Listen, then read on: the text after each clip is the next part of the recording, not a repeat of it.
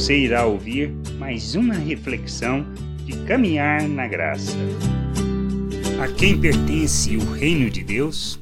Jesus ensinando sobre o reino no Evangelho de Mateus, capítulo 22, do versículo 8 ao 10, afirma: Então disse aos seus servos, o rei falando: Está pronta a festa, mas os convidados não eram dignos. E depois para as encruzilhadas dos caminhos, e convidai para as bodas quantos encontrardes. E saindo aqueles servos pelas estradas, reuniram todos os que encontraram, maus, bons, e a sala do banquete ficou repleta de convidados. Jesus conta esta história se referindo aos religiosos que estavam rejeitando o reino de Deus, pois se achavam muito bons e não tinham tempo e nem disponibilidade para o que ele ensinava. Mas o reino não é só dos bons, mas de todos aqueles, bons ou maus, que compreendem o seu estado de miserabilidade e que se sujeitam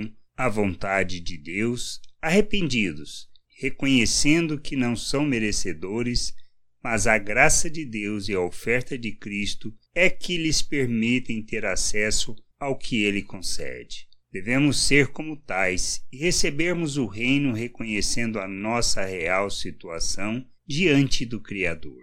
O reino não é só para os bons, nem para os que conhecem sobre Deus, e nem para os que se acham merecedores mas para todos os que se submetem à sua vontade, reconhecendo a sua miserabilidade diante de tamanha graça e amor revelado em Cristo Jesus. Que a gente possa nos submeter à vontade de Deus, nos submeter e buscar o conhecimento dessa vontade para andarmos neste mundo como seus filhos, glorificando e exaltando o seu nome graça e paz sobre a tua vida. Amém.